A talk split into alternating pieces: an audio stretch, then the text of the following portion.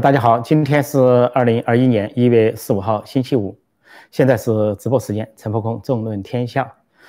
首先给大家报告今天美国政局的最新情况，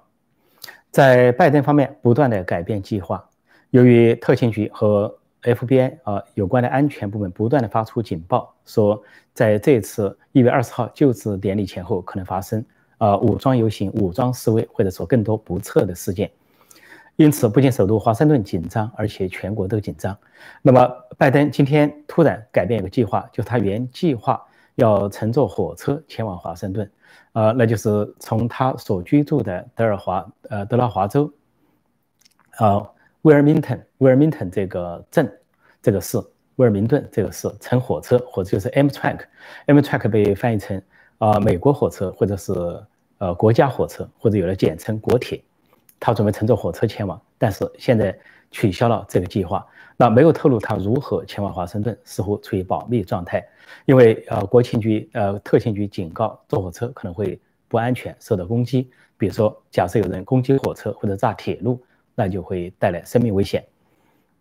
另一方面，关于这次新总统就职典礼，一月二十号，呃，有关彩排，每年都会做一些彩排。那么这次彩排也被突然推迟，下次彩排是星期天。一月呃十七号，呃，但是今天呢，呃，突然公布说这个要推迟，推迟到星期一，就是一月十八号，还不知道进是否会进一步的推迟，因为也许受到了一些啊不明的警告或者不明的威胁，说这些彩排工作也被迫要这个推迟，或者说彩排的内容可能有变，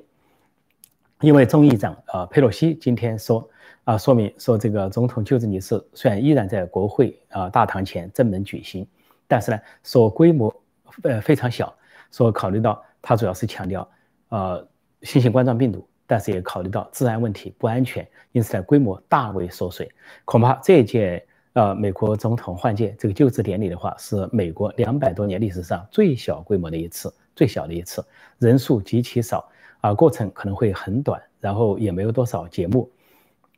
可能会草草收场，啊，就在一片肃杀冷落的气氛中，啊，拜登可能勉强就任美国总统，呃，将会是一上台就跛脚或者是很弱势的一个总统，呃，跟他现在年迈体衰这个情况，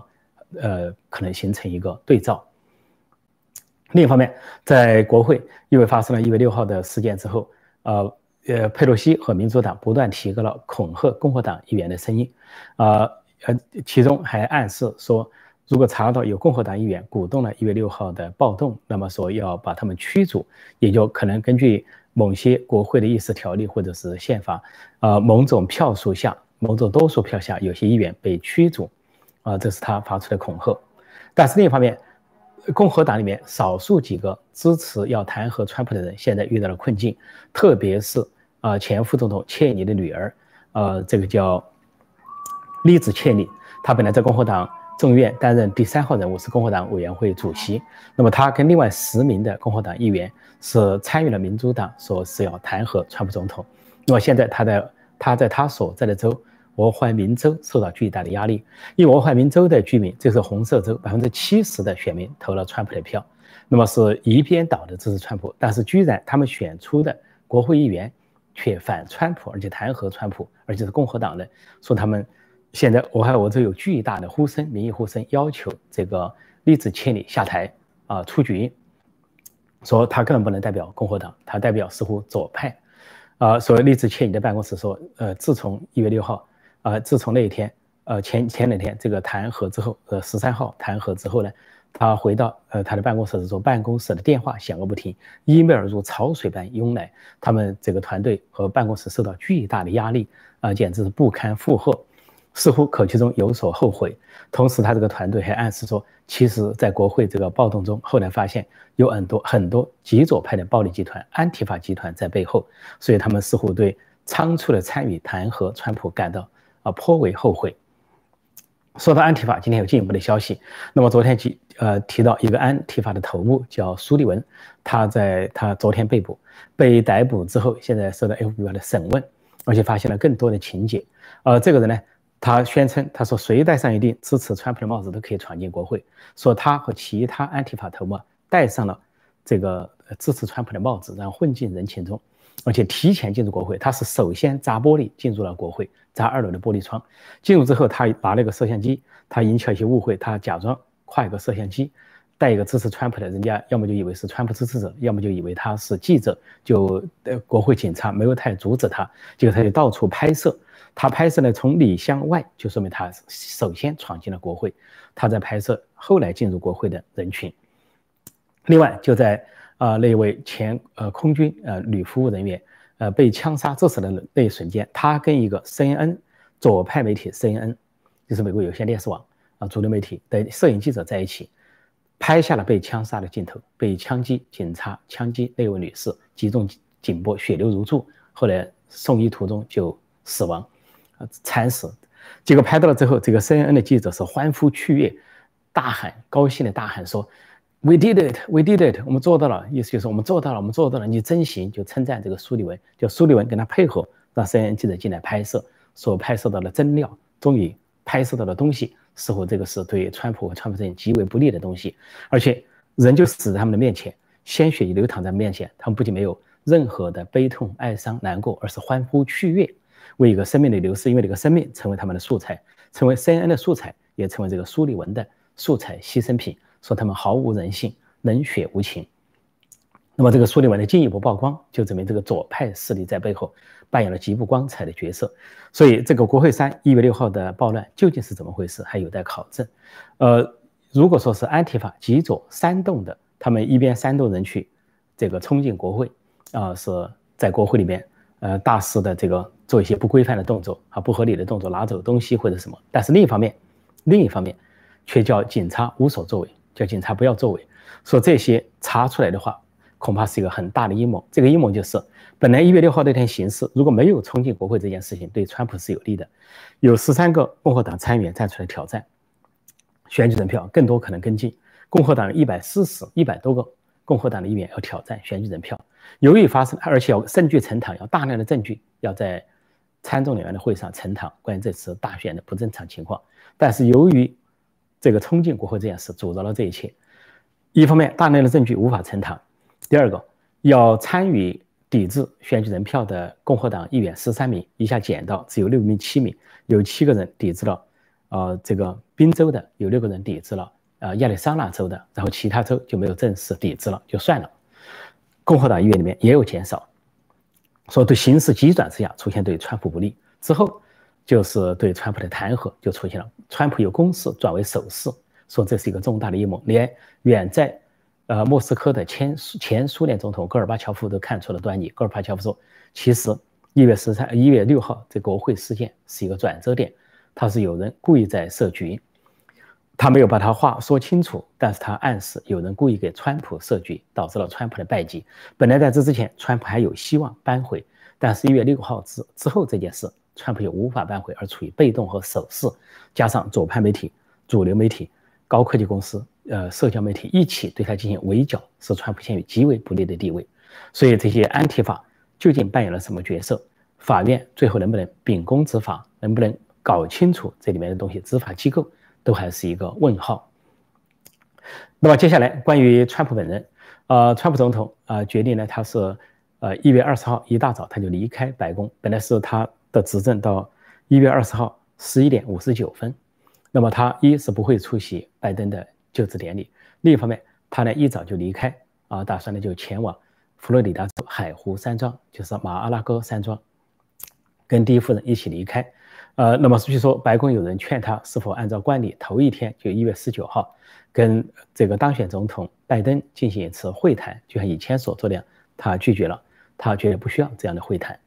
啊，同时他也觉得不需要出席这个就职仪式。那么他走之后呢，说白宫政府方面决定给他礼遇，就现在讨论，就尽管拜呃川普呢一早就要离开白宫，就要前往佛罗里达州，说在安德鲁空军基地做告别仪告别。然后举行一个送别，那么送别的时候举行要以最高的礼节，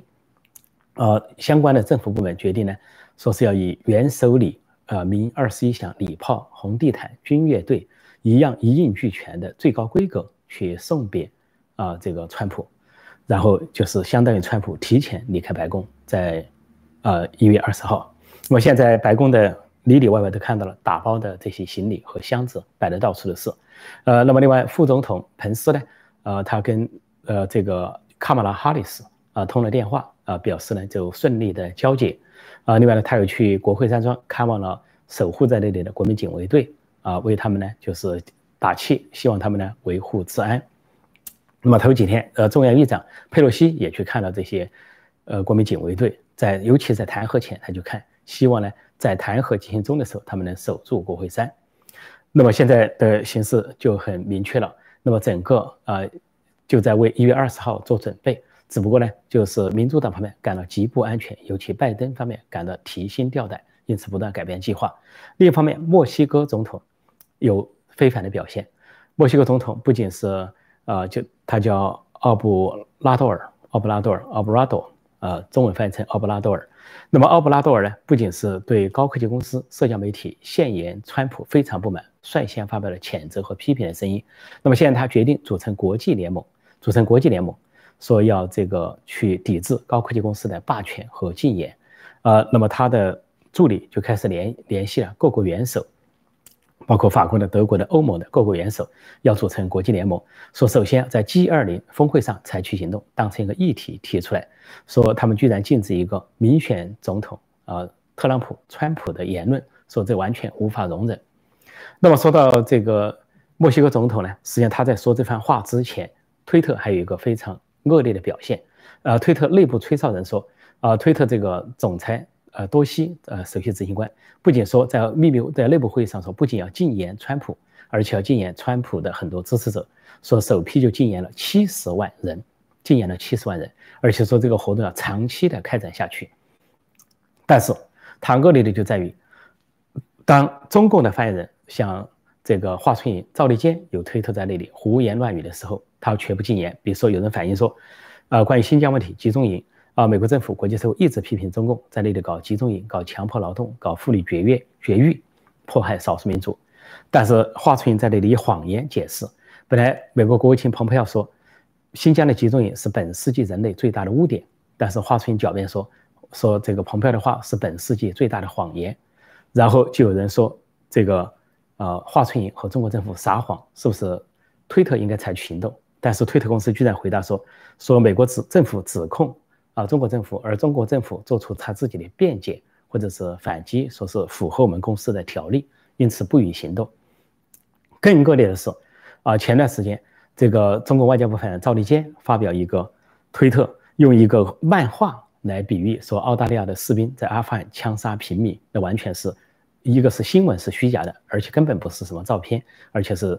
共产党画家的一个画家画的一个漫画。当时澳大利亚的政府。就提出了抗议，要求推特对这个删除，但是推特不予理睬，对澳大利亚政府不予理睬，继续把赵立坚和他那张图摆在那里。这就是推特，说推特已经成了共产党的帮凶，他奉行的左派，奉行社会主义、共产主义。这个多西看上去是个，呃，可能在美国出生的美国籍的印度裔的这么一个人，呃，这个人极左啊，走到疯癫的地步，而且多次跑到民主党总部去捐款。跑得飞快，恐怕鞋都快跑掉了。然后他的现在的思维近似于共产党，居然对中共不禁言，却要对美国的民选总统禁言，但也符合原理，就说他敢欺负他能欺负的人，不敢欺负他不敢欺负的人。因为这个世界上有这么怪，说民主国家或者民选总统是讲道理的，他知道他讲道理，所以他对他采取行动，他不会受到什么样马上见到什么后果，也许就是对簿公堂，但是。他不敢招惹独裁者远在北京的独裁者，他觉得独裁者是不讲道理的。他去对付独裁者，可能遭到独裁者的报复，让自己损失，轻则损失重大的经济利益，重则可以更大其他麻烦。因此，就惹那些惹得起的，就是民主国家的，不要去惹那些惹不起的，就是独裁国家的那些暴君，他惹不起。这就是推特的态度。所以，墨西哥总统作为美国的邻居。作为美国最大的贸易伙伴，是当头给了这个推特和脸书一棒。推特、脸书整个一个星期都在股票下跌，啊，总下跌了，像推特下跌百分之十五，啊，原先推特一股呢有五十多美金，现在四十多美金，所以在还在持续下跌中。所以这个这个左疯子啊，左疯子多西和推特已经到了不顾一切的地步啊，去禁言。这就是啊，这个推说到墨西哥总统，还有一个趣闻要给大家说一下，那就是去年民主党在竞选有党内初选的时候，有十几个人站出来竞选啊总统提名人，居然这些人不知道墨西哥总统是谁。当时有电视台记者问他们说：“墨，请说出墨西哥总统的名字。”结果第一个人回答说：“呃，我不知道。”第二个人回答说：“我忘记了。”第三个人说：“我猜是。”啊，罗佩斯，呃，奥布拉多尔，他说不一定，我希望是，他猜对了，但他希望是还不一定，没底气，声音很弱，所以当时全场哗然。墨西哥是美国的邻居，是几乎是头几号的贸易伙伴，还有个美墨边境墙，居然连墨西哥总统的名字说都说不出来，就在竞选总统，当总统选，逐渐民主党内部啊这些这个青黄不接人才凋零到了什么地步？所以最后才有一个七十八岁的老先生。摘冠成了这个所谓总统候选人，后来又成了所谓当选总统，很可笑。那么墨西哥这位总统，是二零一八年十二月上任的，上任了两年。他上任以来跟川普交情甚好啊，两人呢是很很投缘啊，不仅在美墨边境墙上有合作，而且呢，川普呃看他很合作，也给墨西哥相当的经济援助，双方也在贸易和在各方面安全上都取得了。呃，非常完美的合作，而这个墨西哥总统坚持不祝贺这个拜登，始终不给拜登发贺信贺电，也不表达什么，所以他对川普的这个执着的这个好感一直持续到现在，恐怕还会持续下去。好，我就暂时播报到这里。那么现在看大家有什么提问，我回答大家的提问。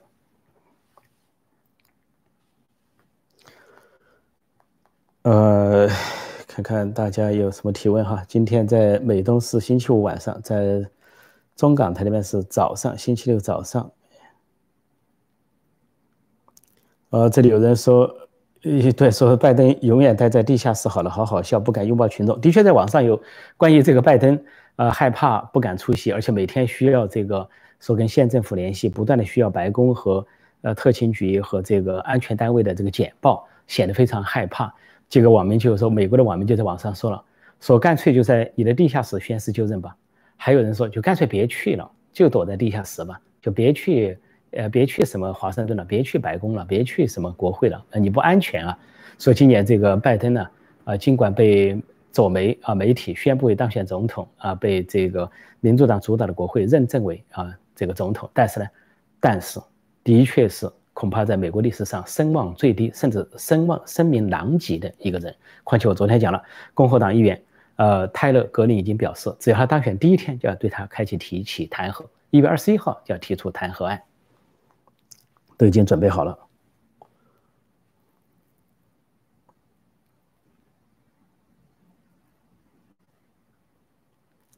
呃，这里有人说，他川普上台也没也也没什么意义，一上去就弹劾川普。如果川普当选连任的话，这个弹劾当然他也通不过。那民主党当然会丧心病狂的团结他弹劾，但是也通不过。问题是现在川普陷入了被动和这种啊不利的状况。呃，再看看。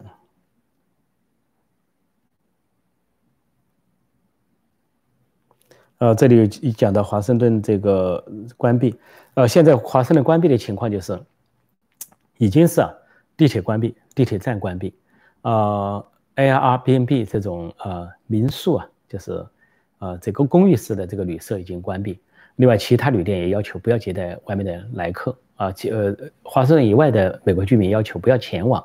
呃，甚至呢说当天商店也都停止营业，呃，两万这个。国民警卫队戒备戒备保护国会山和最高法院这一带，因为这是两个目标。国会山因为那里有宣誓就职的仪式，按传统；而最高法院这次引起了愤怒，因为最高法院几乎就是，呃，这个回避这些重大的案子，甚至往后拖，往后拖这些案子。呃，说到最高法院往后拖啊，其实这个，呃，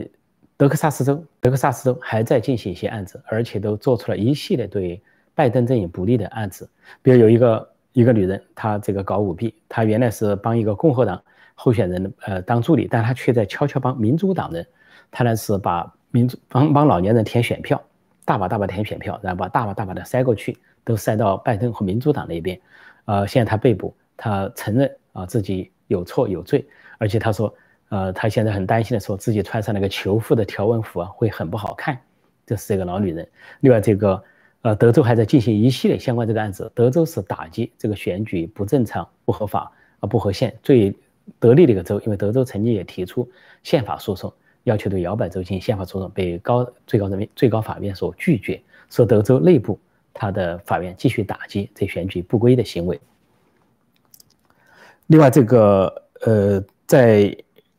在大概在亚利桑那最高法院做出一个裁决，在亚利桑那州这个最高法院做出这个裁决是对民主党不利的，就是民主党在入禀法院说要求在亚亚亚利桑那州进行无限期的邮政投票，用邮政投票证明对民主党有利。那么最高法院呢，啊，昨天呃或者今天做了一个裁决，说是这个不成立，驳回了民主党人这个诉求，说只有按照宪法，只有六十五岁以上。啊，身体不佳的人啊，有状况的才能够申请邮寄投票啊，否则一般来说不得邮寄投票，都要亲自前往投票。说共和党人想在亚利桑那中永久巩固他们的邮票投赠方式，遭到了拒绝。这是少有的几起对民主党不利的最高法院的案子。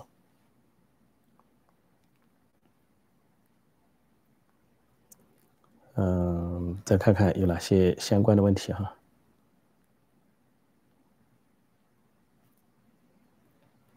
呃，这里有人说希望川普是英雄片的主角，来个反转剧情，反败为胜。但这个反转反转剧情怎么能看呢？历史是一条长河，现在只是一个过程啊，有无数的浪花啊。如果这个剧情放到四年以后，也不一定不排除川普会卷土重来。而卷土重来之后，在美国历史上，我告诉大家，两百多年啊，只有一个人在隔了一届之后再当选总统，只有一个人是克利夫兰。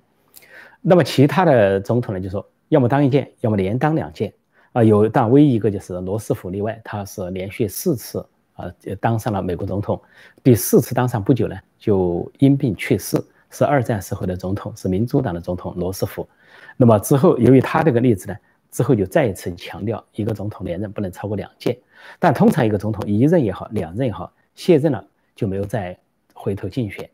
呃，但是川普这次有可能是例外，就像克利夫兰当初例外一样。那么，如果川普在四年之后卷土重来，再当选为总统，就是美国历史上的第二人，继克利夫兰之后的第二人。这里有人有人说，川普输了，川普时代才刚刚开始。呃，的确，川普的使命并没有完成。这是川普在卸任前的最后一个星期，加大了对中共的反制，几乎每天都推出措施。那川普也讲了一句话，他说：“我们的运动 campaign 就川普运动。”他还只是刚刚开始，就说，或者说正在中途，或者说刚刚开始，美国再次伟大 MAGA，因为呃在第一个任期里面，他讲的是这个让啊这个美国优先，美国伟大，美国强大。那么这一次第二任呢，他的标题要让美国再次强大，再次伟大，就是 Make America Great Again。那么这个运动就才刚刚开始呃，但是就现在是暂时的挫折，呃，或许。还可以继续抗这个高扬这个旗子啊，继续前进。就川普现象、川普运动、川普革命，并不因川普再次离开白宫而停止而熄灭。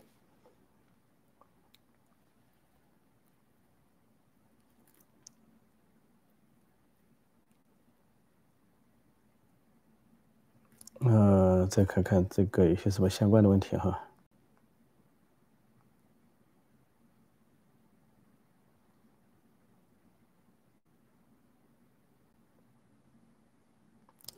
呃，这里有人提到，川普是否支持言论自由的平台，要建立自己的政党？啊，这两件事都不容易，建立一个平台殊非易事。不过说到平台呢，呃，大家都知道有一个有一个社交媒体叫 Gab，G-A-B，呃，Gab.com，Gab.com 这几年是每天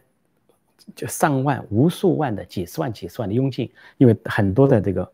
这个这个用户啊、粉丝从推特撤离，大规模的撤离，有点像当时英国的敦刻尔克大撤退。这个在撤退的风潮中，那么都涌向了 Parler，涌向了 Gab，涌向了 Me 味这些新的社交媒体。那么 Parler 现在是陷入啊暂停摆状态，因为在打官司，因为几家大的公司像这个谷歌啊、这个亚马逊、苹果都在联手啊取消它的服务，所以它陷入在打官司的状态。但是呢，Gab 现在没有停，Gab 呢接了大量的用户进来，如潮水，甚至有时候都行走呃那个超呃呃很很缓慢，这个这个这个版本呢。运作缓慢，是因为技术支撑在加油。呃，但是呢，这个公司的总裁奇迹般的把川普在推特上被封掉的全部恢复了，这是一个奇迹。因为推特把川普的那个呃号给封了之后呢，把川普的什么东西都去掉了，但是 Gab 就有这个技术，把推特上封掉的东西全给拿了出来，还原。他在 Gab 上对川普的所有的推文，从川普竞选前、竞选后到现在啊，这个二次竞选这些全部还原，这是一个奇迹，做了一个非常了不起的工作，对历史做了一个重大的保存。这是美国政治历史的一部分，当代政治进程的一部分。呃，我再看看有哪些问题哈。哦，这里提到澳洲军队在阿富汗，我说是这个澳洲官方承认的，是这样。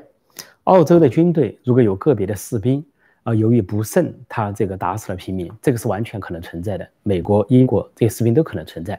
第一，不是政府行为；第二，不是军队行为；第三，不省于澳大利亚英军、美军在阿富汗的维持和平和打击恐怖主义。那么，但是那些兵士出了问题之后，并不是外国报道出来的。他本国政府，澳大利亚的政府不会隐瞒，澳大利亚军方不隐瞒，澳大利亚的媒体都集中的报道，而相关的士兵都受到了查处，啊，上了军事法庭，该审判就审判，这就是一个真实的故事。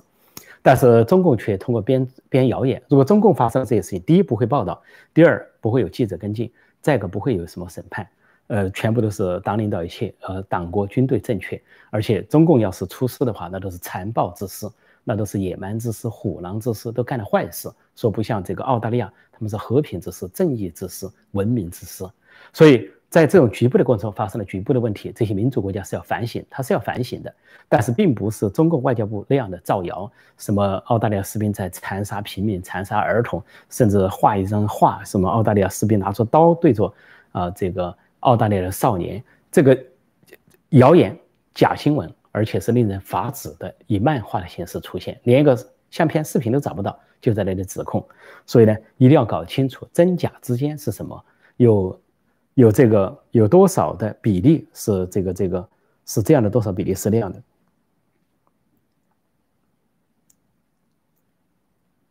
呃，再看看有哪些相关的问题哈，看看有哪些相关的问题。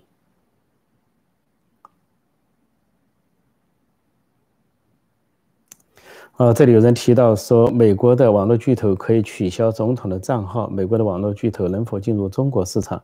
习近平会否以此为借鉴，加快控制所有网络巨头？呃，有些网络巨头，呃，表现了明显的亲共的倾向，像推特，啊，都提到这个推特有一个中国人叫李飞飞，啊，在里面扮演一个不光彩的角色。李飞飞早先在谷歌就想搞一个，呃，中国版的谷歌，再重新回到中国，因为谷歌实际上在。早先大概在二零零八或者二零一一那个时候退出了中国，因为当时退出中国不仅是因为中共对他进行审查，他尽量配合都不能满足中共的要求，但最重要的是中共还派出黑客，派出这些员工啊，在谷歌公司、谷歌公司内部工作的员工去盗取谷歌的源代码，由于这样的这个抄袭、剽窃、盗版这个严重的盗窃行动，说谷歌不能忍受，就退出了中国市场。那退出了之后，前几年这个李飞飞想操纵一个中国版，接受中国的审查，再次进入，但遭到了各方的谴责批评，被迫搁置了。那么现在他又跑到转战推特，跑到推特里就胡作非为。那么在这个时候，推特已经表现出明显的亲共和投共的倾向，是左倾，里面封民选总统的账号，也不封独裁者的传声筒、中共外交部发言人战狼的这些这些封号，啊，华春也好，李赵立坚也好，这些战狼外交、战狼精神。全部是谎言，全世界都知道他们说的话是谎言，但他居然不封，他人这个谎言横行。也就说，推中国外交部这些推特账号是中国的大外宣的一部分，而推特本身潜移默化的就扮演了一个大外宣的角色，非常不光彩的角色。所以，由于这样的表现，是否在正表现给中共看也很难说，说不定推特就进入中国市场了，大家根本不要感到奇怪。至于其他这些媒体，脸书历来就在中共那边讨好献媚，一直讨好献媚。这个脸书这个扎克伯呃扎克伯格，他的老婆呢是一个华人，是一个美籍华人，是一个女性。那么这里边中共会不会下功夫，通过这个华人，通过号称血浓于水，号称什么爱国，弄一些这些谎言、荒谬的理论来诱惑呃扎克伯格夫妇这是很有可能的。说脸书要是出现投控，大家也。